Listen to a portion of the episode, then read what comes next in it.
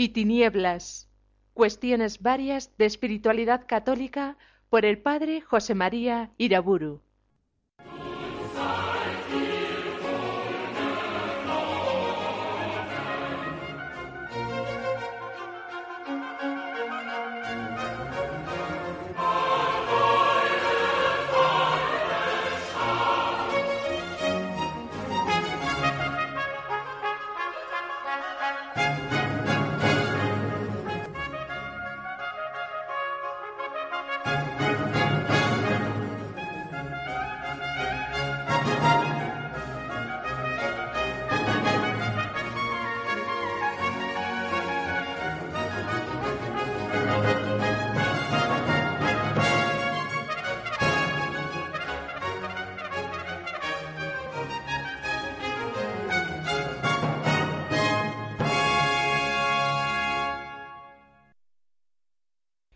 En el nombre del Padre, del Hijo y del Espíritu Santo.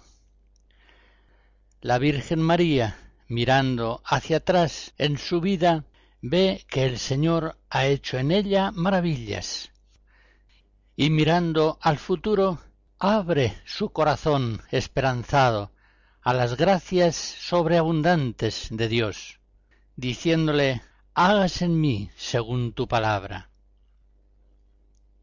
ella está bien cierta de que el amor de Dios va a seguir haciendo en ella maravillas y cada vez mayores. Pues bien, ¿cuántas veces el pueblo cristiano no es consciente de las maravillas que la gracia de Dios quiere realizar en él, renovándole su espíritu y renovándole también en sus formas de vida exterior?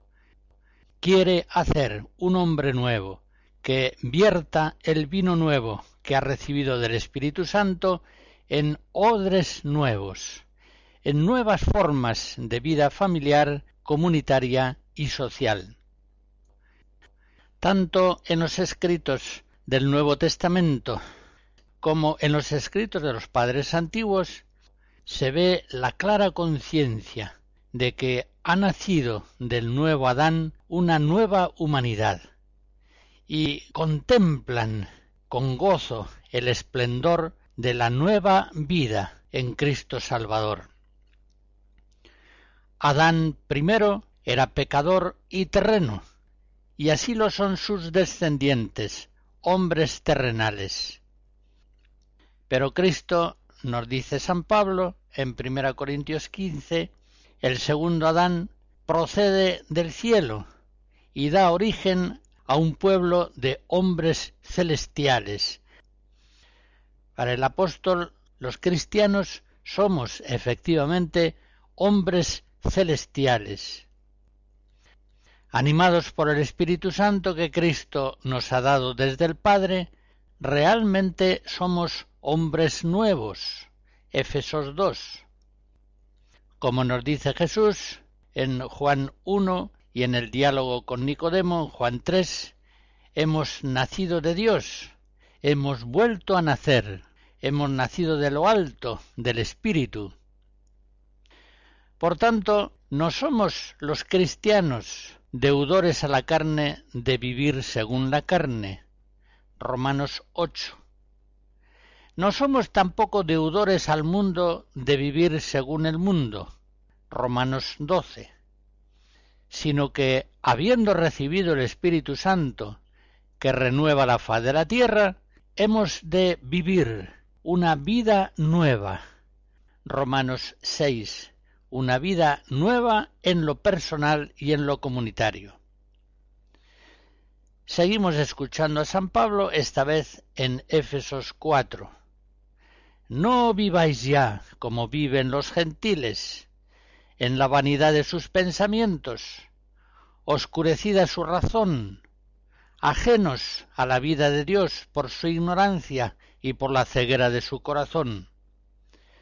Embrutecidos se entregan a la lascivia, derramándose ávidamente con todo género de impureza. No es esto lo que vosotros habéis aprendido de Cristo, si es que le habéis oído y habéis sido instruidos en la verdad de Jesús. Cristo os ha enseñado a abandonar el anterior modo de vivir, el hombre viejo corrompido por los deseos de placer, y a renovaros en la mente y en el espíritu. Dejad, pues, que el espíritu renueve vuestra mentalidad, y vestíos de la nueva condición humana, creada a imagen de Dios en justicia y santidad verdaderas. En estas palabras de San Pablo se afirma con toda claridad la vida nueva que corresponde al hombre nuevo, a la nueva humanidad formada en Cristo. Para San Pablo el mundo es lo viejo y la Iglesia es lo nuevo. Por eso en 2 Corintios 5 dice, lo antiguo ha desaparecido, una nueva criatura se ha hecho presente. Por tanto, los cristianos, conscientes de nuestra gloriosa vocación, en modo alguno podemos permitirnos vivir según los elementos del mundo y no según Cristo. Colosenses 2. Antes de nuestro renacimiento en Cristo, vivíamos como esclavos bajo los elementos del mundo. Galatas 4. Pero también antes estábamos muertos y ahora en cambio estamos vivos. Efesos 2. Ahora el Padre Celestial ha hecho de nosotros un pueblo elegido, santo, sacerdotal, llamado a pasar de las tinieblas a su luz admirable. 1 Pedro 2. Y por eso nosotros, encendidos en el Evangelio, como dice San Pablo en Filipenses 2, en medio de esta generación mala y perversa, aparecemos como antorchas en el mundo llevando en alto la palabra de la vida. Esta conciencia profundísima de novedad que vibra continuamente en las páginas del Nuevo Testamento sigue vibrando en los escritos de los padres antiguos de la Iglesia. Lo vemos especialmente en sus enseñanzas a los catecúmenos, a los que se preparan a nacer de nuevo, a una vida nueva. Pongo, por ejemplo, este precioso texto de San Gregorio de Nisa, de la segunda mitad del siglo IV. Ha comenzado el reino de la vida y se ha disuelto el imperio de la muerte. Han aparecido otra generación, otra vida, otro modo de vivir, la transformación de nuestra misma naturaleza. ¿De qué generación se trata? De aquella que no procede de la sangre, ni del amor carnal, ni del amor humano, sino de Dios. Así pues, sigue diciendo San Gregorio de Nisa, este es el día en que actúa el Señor, el día totalmente distinto de aquellos otros días del comienzo de los siglos. Este día se refiere al día inaugurado en la resurrección de Cristo, es el principio de una nueva creación, porque en este día Dios ha creado un cielo nuevo y una nueva tierra. ¿Qué cielo? El firmamento de la fe en Cristo. ¿Qué tierra? el corazón bueno que, como dijo el Señor, es semejante a aquella tierra que se impregna con la lluvia que desciende sobre ella y produce abundantes espigas. En este día es creado el hombre verdadero, aquel que fue hecho a imagen y semejanza de Dios. No es, pues, un mundo nuevo el que empieza para ti, en este día en que actuó el Señor? Hasta aquí el texto de San Gregorio. Nuestro Señor Jesucristo, así lo leemos en Juan 10, afirma que ha sido enviado para traernos vida, vida sobreabundante. Efectivamente, la vida que nos trae Jesucristo produce no solamente hombres nuevos, produce también nuevas familias, nuevas comunidades humanas, nuevas sociedades, nuevas formas de vida en el mundo temporal. Por tanto, los cristianos podemos y debemos aspirar a una vida nueva, a una vida toda ella buena en lo interior y en lo exterior, en lo personal y en lo comunitario. Si pretendemos y procuramos llegar a formar esa vida nueva en nosotros, en nuestros hermanos, estamos secundando la acción del Espíritu Santo, porque eso es precisamente lo que el Espíritu Santo quiere hacer en nosotros. Así lo vemos en las comunidades de vida religiosa, cuyo camino está aprobado y bendecido por la Santa Iglesia, que lo muestra como camino de perfección. Dios concede esa gracia de renovación comunitaria a los hombres que se congregan en familias religiosas. Pero también quiere conceder esa gracia a las familias, a las comunidades de cristianos laicos, que verdaderamente buscan la perfección. Por eso los cristianos laicos tienen derecho, podemos decirlo así, a esperar de la gracia de Dios no sólo la renovación de sus vidas personales, sino la formación de ambientes familiares y comunitarios santos y santificantes, libres de las mentiras y de las maldades del mundo secular.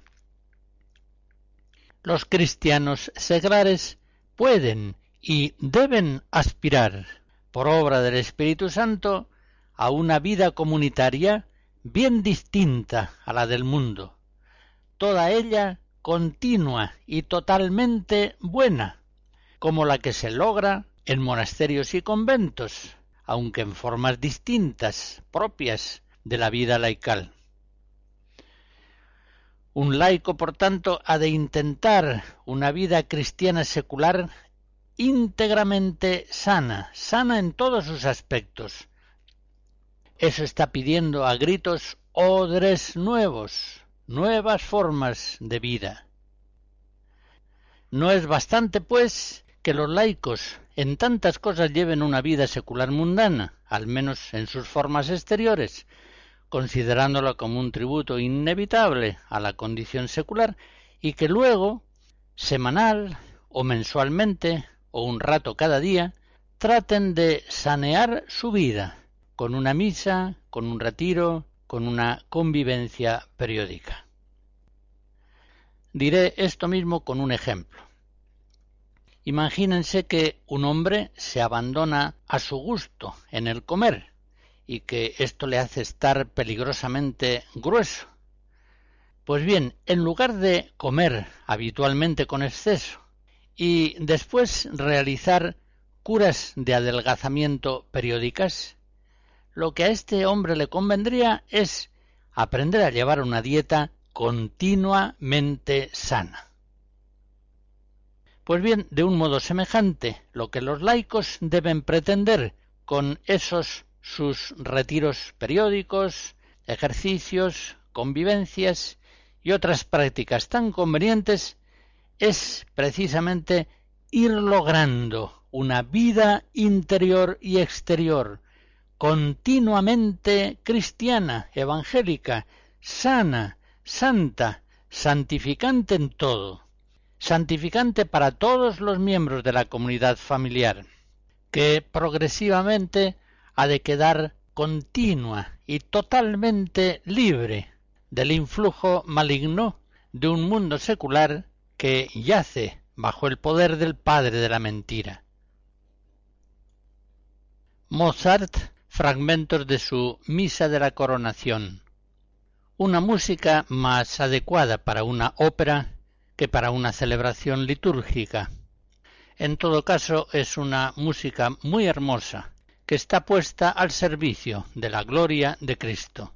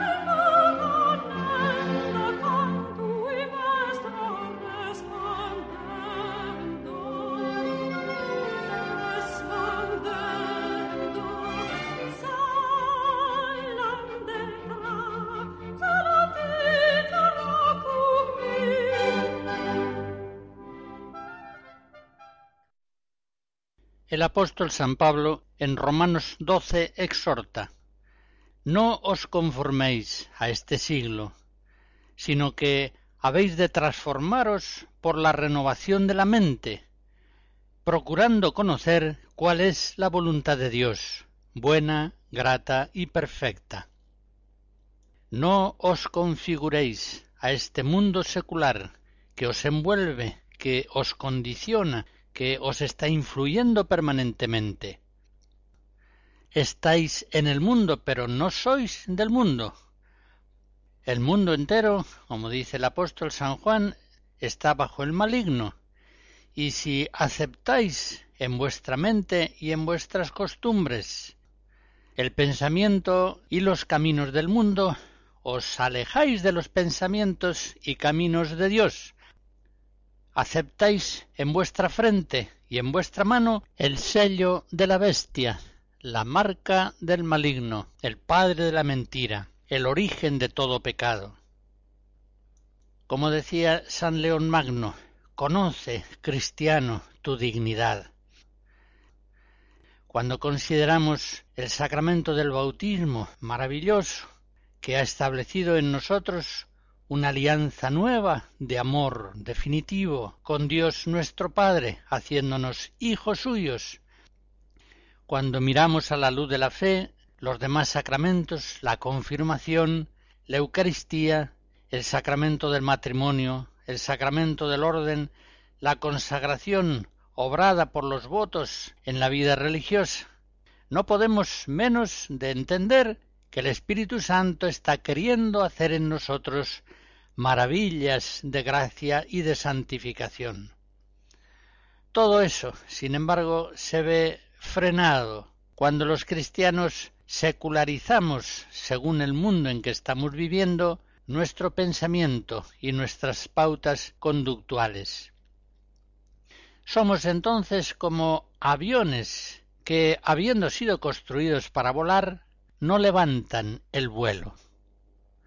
Mirando concretamente a los laicos cristianos, resulta verdaderamente patético ver tantos que son buenos, pero que no van adelante en el camino de la perfección.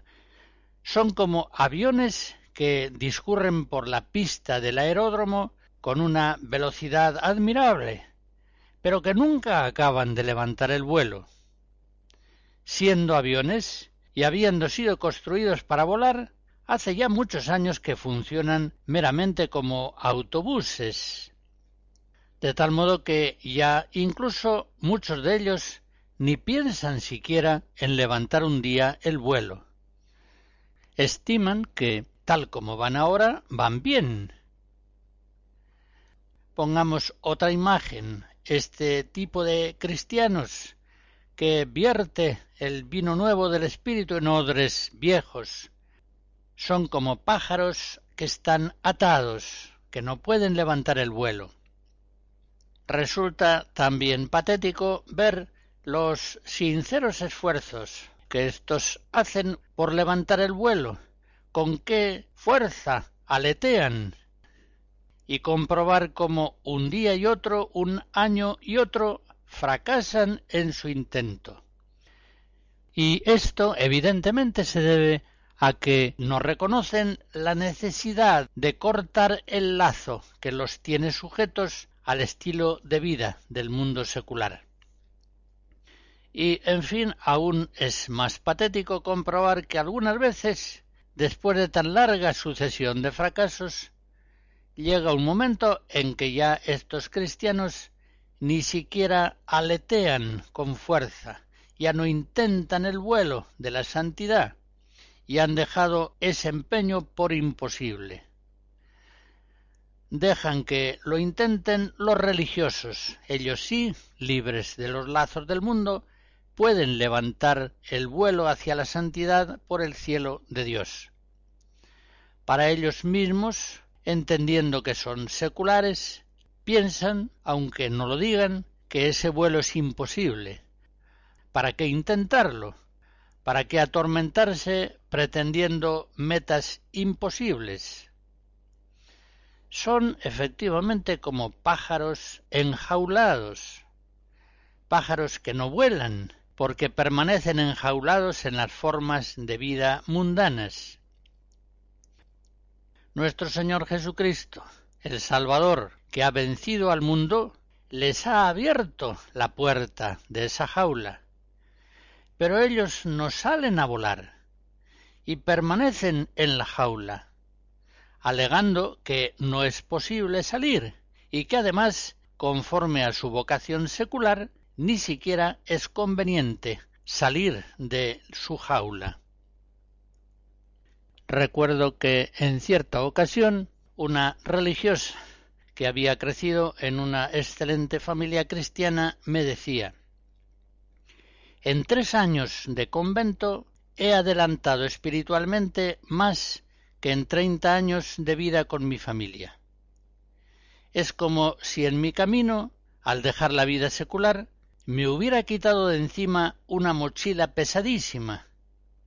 Ahora, en cambio, avanzo ligera, más rápida y con mucho menos esfuerzo.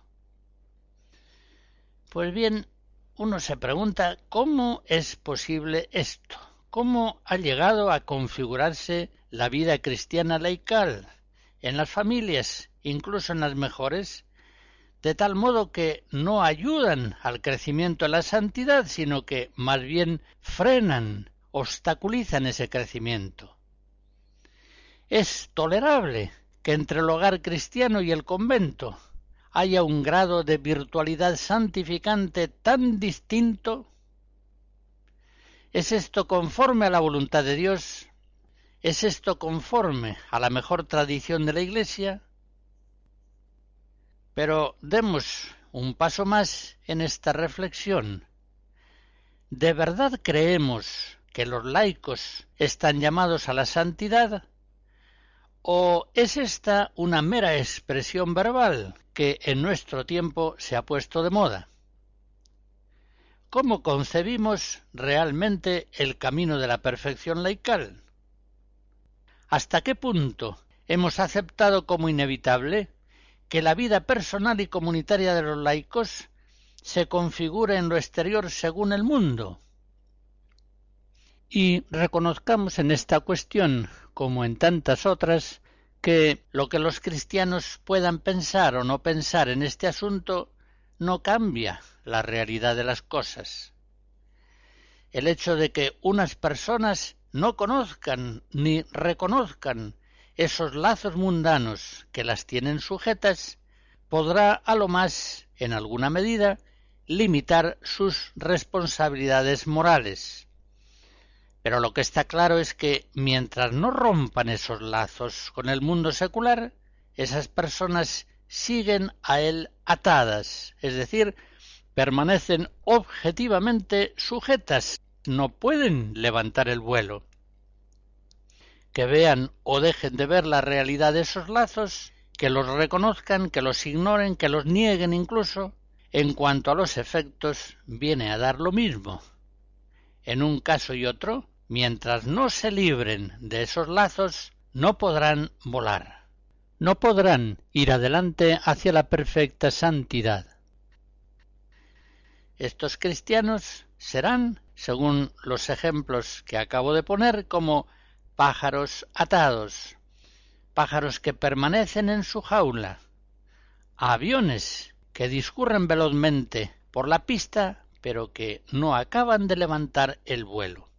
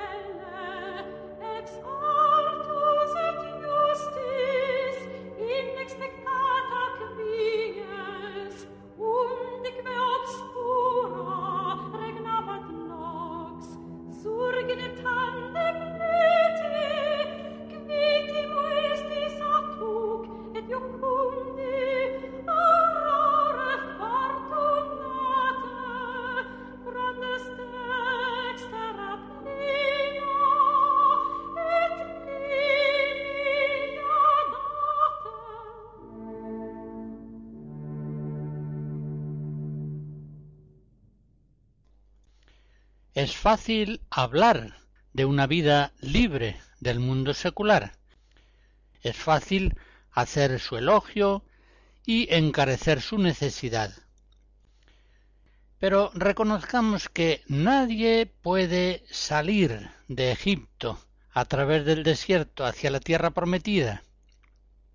Nadie puede salir, escapar de la cárcel del mundo secular y menos puede edificar la casa espiritual de una vida nueva sin el auxilio sobrehumano del Espíritu Santo, sin el ejercicio de poderosas virtudes cristianas, por tanto, sin mucha oración, abnegación, espíritu de pobreza, prudencia, discernimiento, en una palabra, sin una gran docilidad al Espíritu Santo el único que es capaz, con fuerzas divinas celestiales, de renovar la faz de la tierra. Es fácil decir que el vino nuevo ha de verterse en odres nuevos, pero estos odres nuevos, que ya los religiosos tienen construidos en sus monasterios y conventos, no podrán ser conseguidos por los laicos al impulso de un mero idealismo romántico o movidos por un voluntarismo estéril. Para poder alcanzar realmente una vida nueva en lo interior y en lo exterior, son necesarias virtudes verdaderamente poderosas. Me voy a fijar ahora en algunas virtudes que son más necesarias para poder escapar del mundo y para poder crear dentro del mundo secular un micromundo verdaderamente cristiano, en una docilidad total y continua a la moción del Espíritu Santo.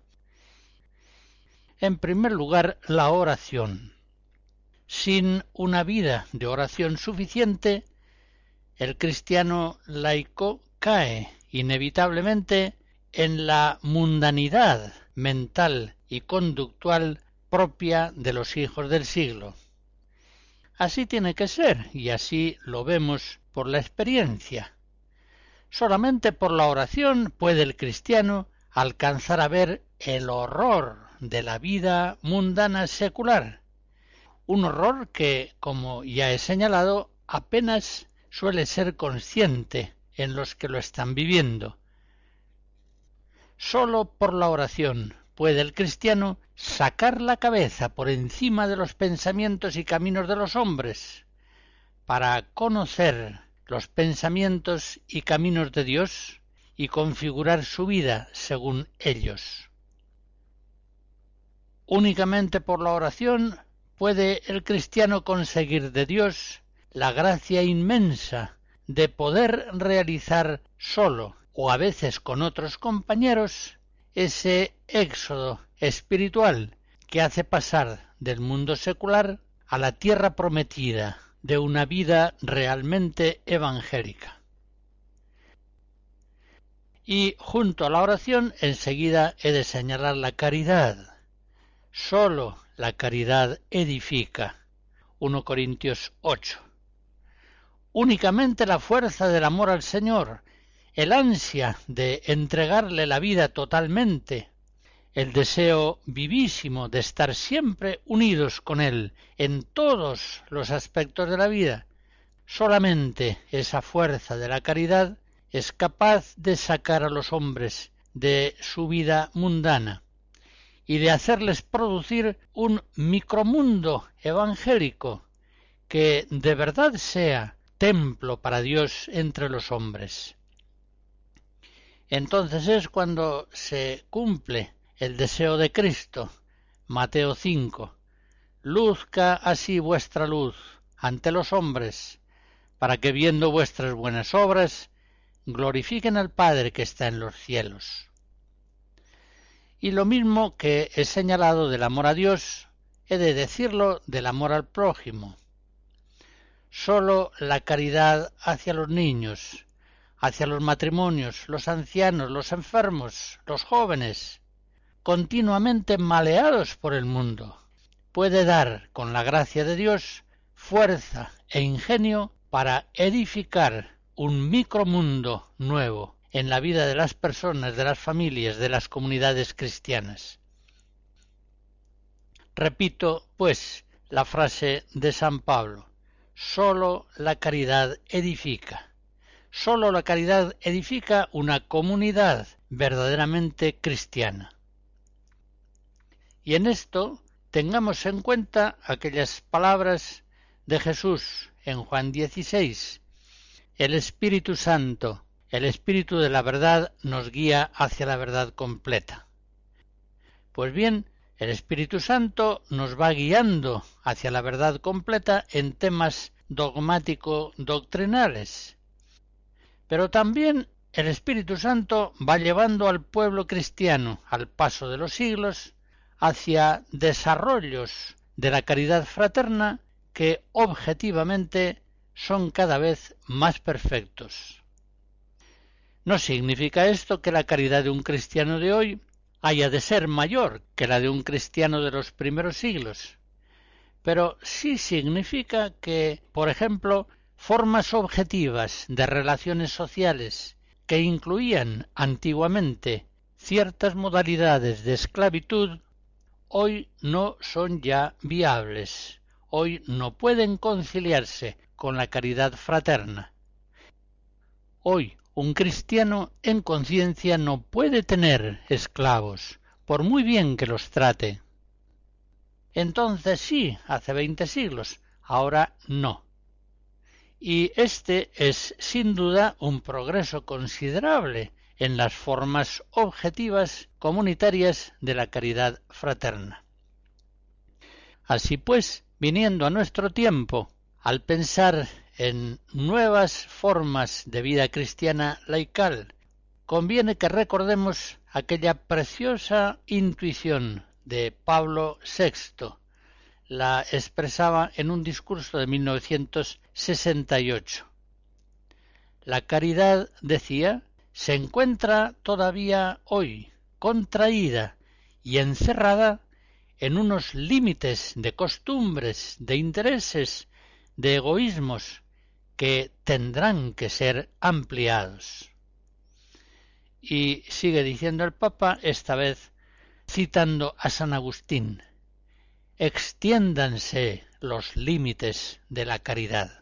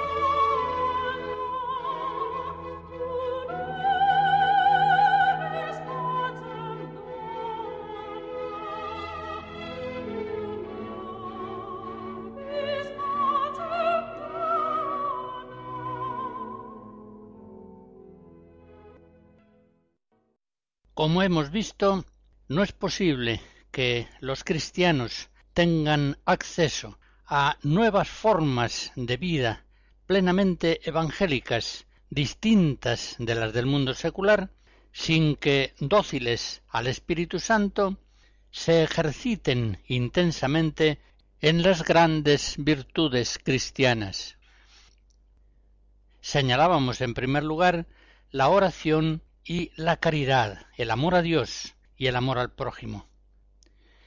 Pues bien, afirmo ahora que sin el espíritu de la pobreza evangélica es también imposible tener acceso a caminos laicales de perfección.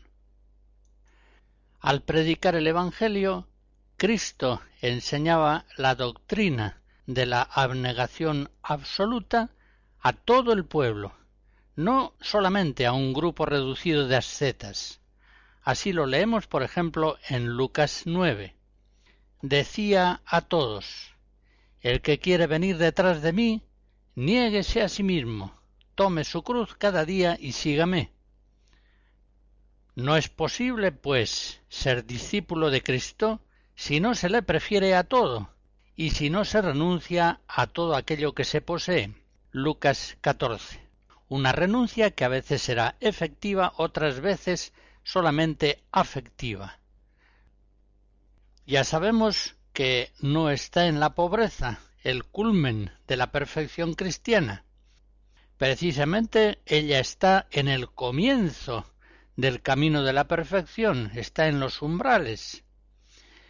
Pero por eso es imposible que unos cristianos avancen seriamente hacia la santidad y concretamente hacia una forma de vida comunitariamente santa si están más o menos apegados a su casa, su coche, su nivel de vida, su barrio confortable, su trabajo, el conjunto de sus relaciones personales, el decoro conveniente a su situación social, tal como el mundo entiende ese decoro, etc.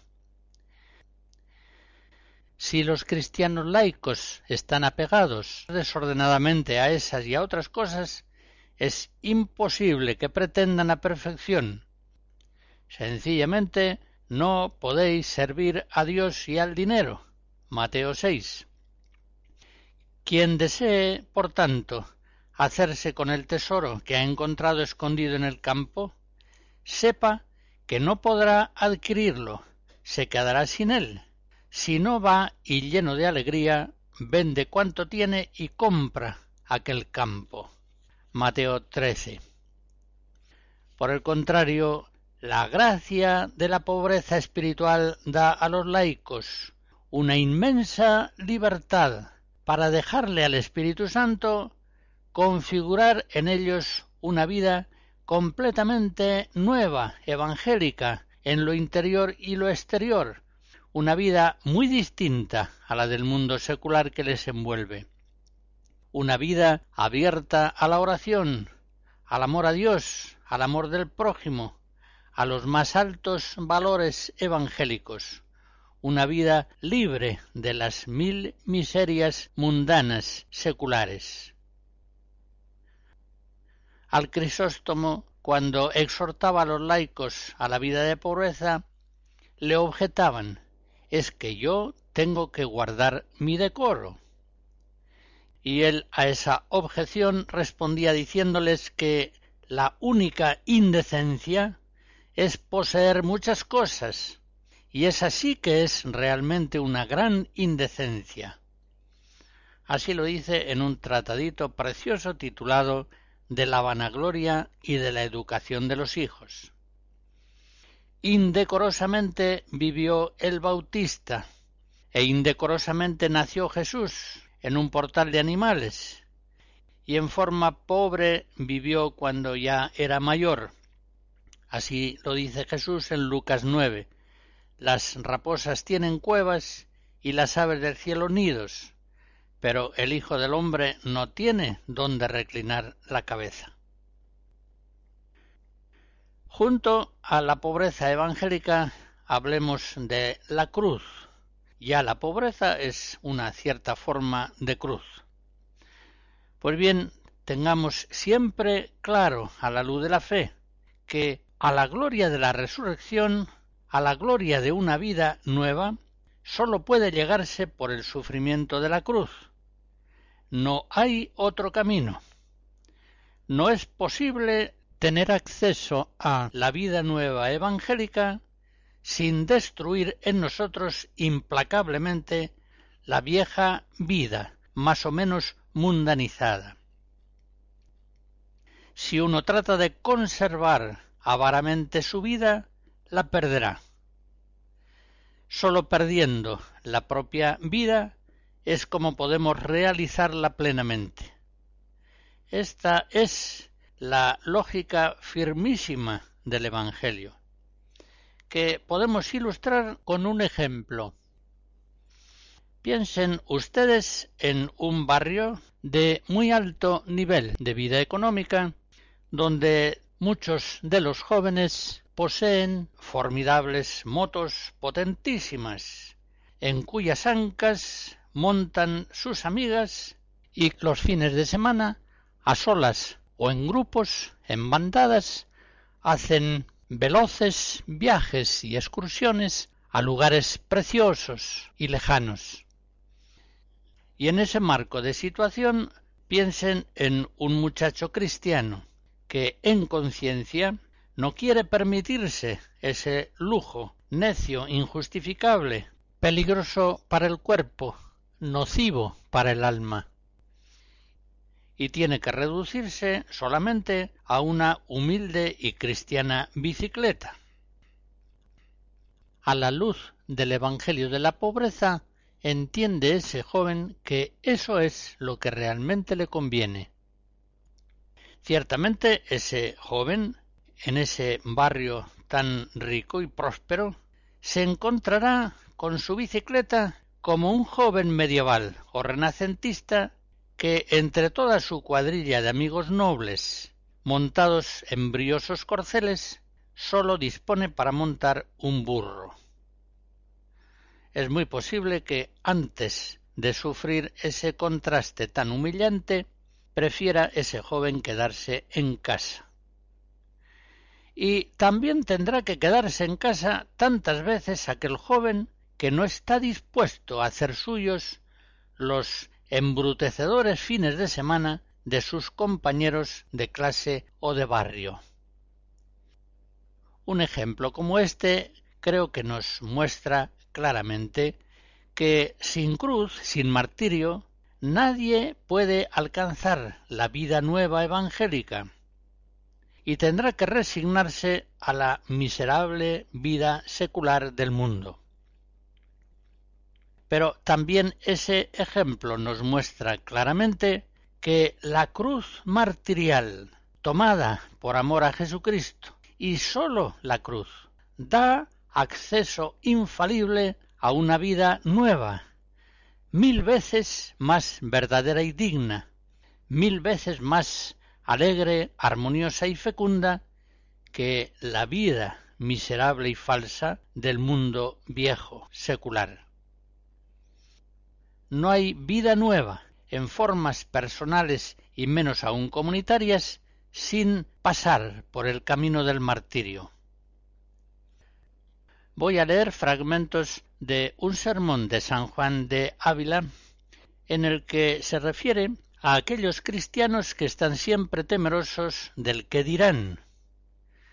Escribe así, decimos a las mujeres, Vos tenéis diez sayas y vuestra hermana no tiene una.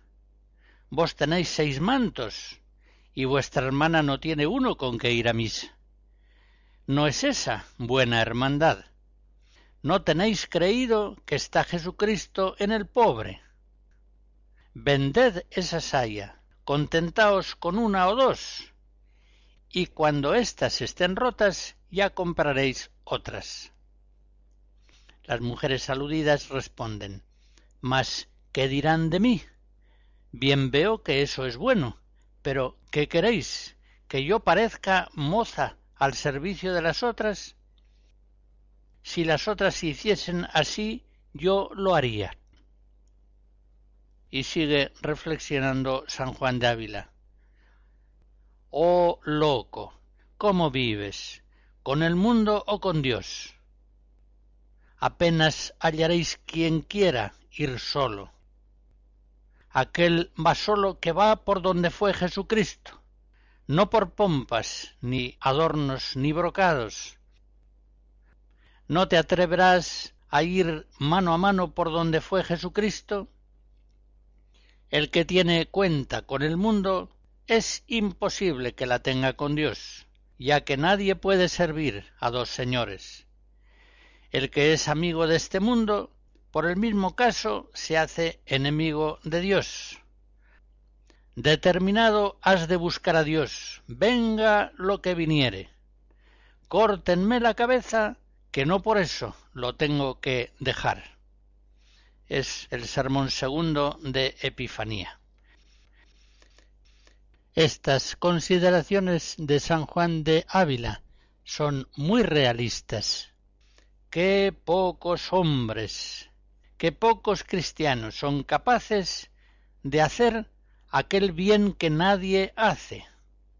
No se atreven ni siquiera a pensar en ese bien que nadie hace. Y del mismo modo y por las mismas causas, que pocos cristianos son capaces de evitar los males en que la gran mayoría incurre. Y sin embargo, la salvación de muchos viene siempre por unos pocos que, siendo capaces de quedarse solos con Cristo en ciertas cosas, en la vida de oración, de pudor, de pobreza, en todo, abren camino a sus hermanos para que puedan vivir esos valores evangélicos. Así es siempre. El martirio de unos pocos hace posible la santidad de muchos. Sólo aquellos que están perfectamente libres del mundo pueden ayudar a sus hermanos a salir de Egipto, camino de la tierra prometida. Por eso está muy bien que digamos a los jóvenes que esperamos de ellos que transformen el mundo. Pero será conveniente avisarles al mismo tiempo que si no están dispuestos a estos pequeños martirios cotidianos, a veces no pequeños, sino grandes, si no están dispuestos a quedarse a veces ellos solos, marginados, menospreciados, ellos tan llenos de idealismo y tan presuntamente generosos, vendrán a ser en su día, si se descuidan, personas tan acomodadas como los padres que ellos desprecian, y probablemente todavía serán más cómplices del mundo que lo que fueron sus padres. Sin cruz, sin abnegación total de las cosas exteriores y aun de sí mismo, es imposible que el cristiano alcance a perder la vida para hallarla. Es imposible que viva libre de la moda secular. Es imposible que sufra pasar por raro.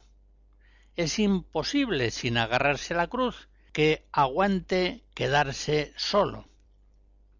Es imposible que no busque agradar a los hombres es imposible que pueda superar incluso los lazos familiares adversos. Pero, por el contrario, todo eso es perfectamente posible tomando la cruz y siguiéndole a Jesucristo incondicionalmente. Bendita sea, pues, la sagrada cruz salvadora de nuestro Señor Jesucristo ella es la llave única que abre la puerta de acceso a la vida nueva del resucitado. No hay otra. Es por aquí y por ningún otro camino si no es el camino de la cruz, por donde se avanza hacia la transformación personal, hacia la renovación del mundo.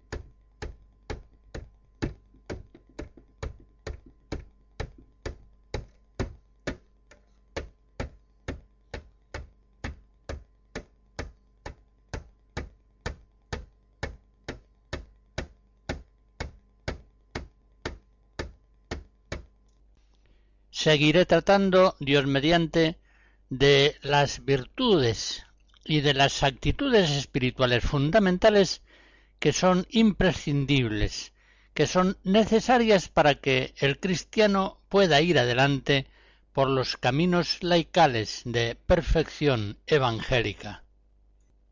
Una vida santa en la que hay oración, frecuencia de sacramentos, amor al Señor, amor al prójimo de palabra y de obra, libertad de los lazos del mundo secular, una vida que está siempre iluminada por la palabra divina, por las lecturas santas y santificantes, una vida entregada a todo tipo de obras buenas, en la familia, en la parroquia, en el trabajo, en todas las obras de misericordia. Esa es una vida que queda perfectamente abierta a la acción del Espíritu Santo, que renueva la faz de la tierra. Él es el único que en medio del mundo secular puede realizar hombres nuevos y comunidades que son verdaderamente nuevas, porque viven según los pensamientos y los caminos de Dios. La bendición de Dios Todopoderoso, Padre, Hijo y Espíritu Santo, descienda sobre ustedes y les guarde siempre. Amén.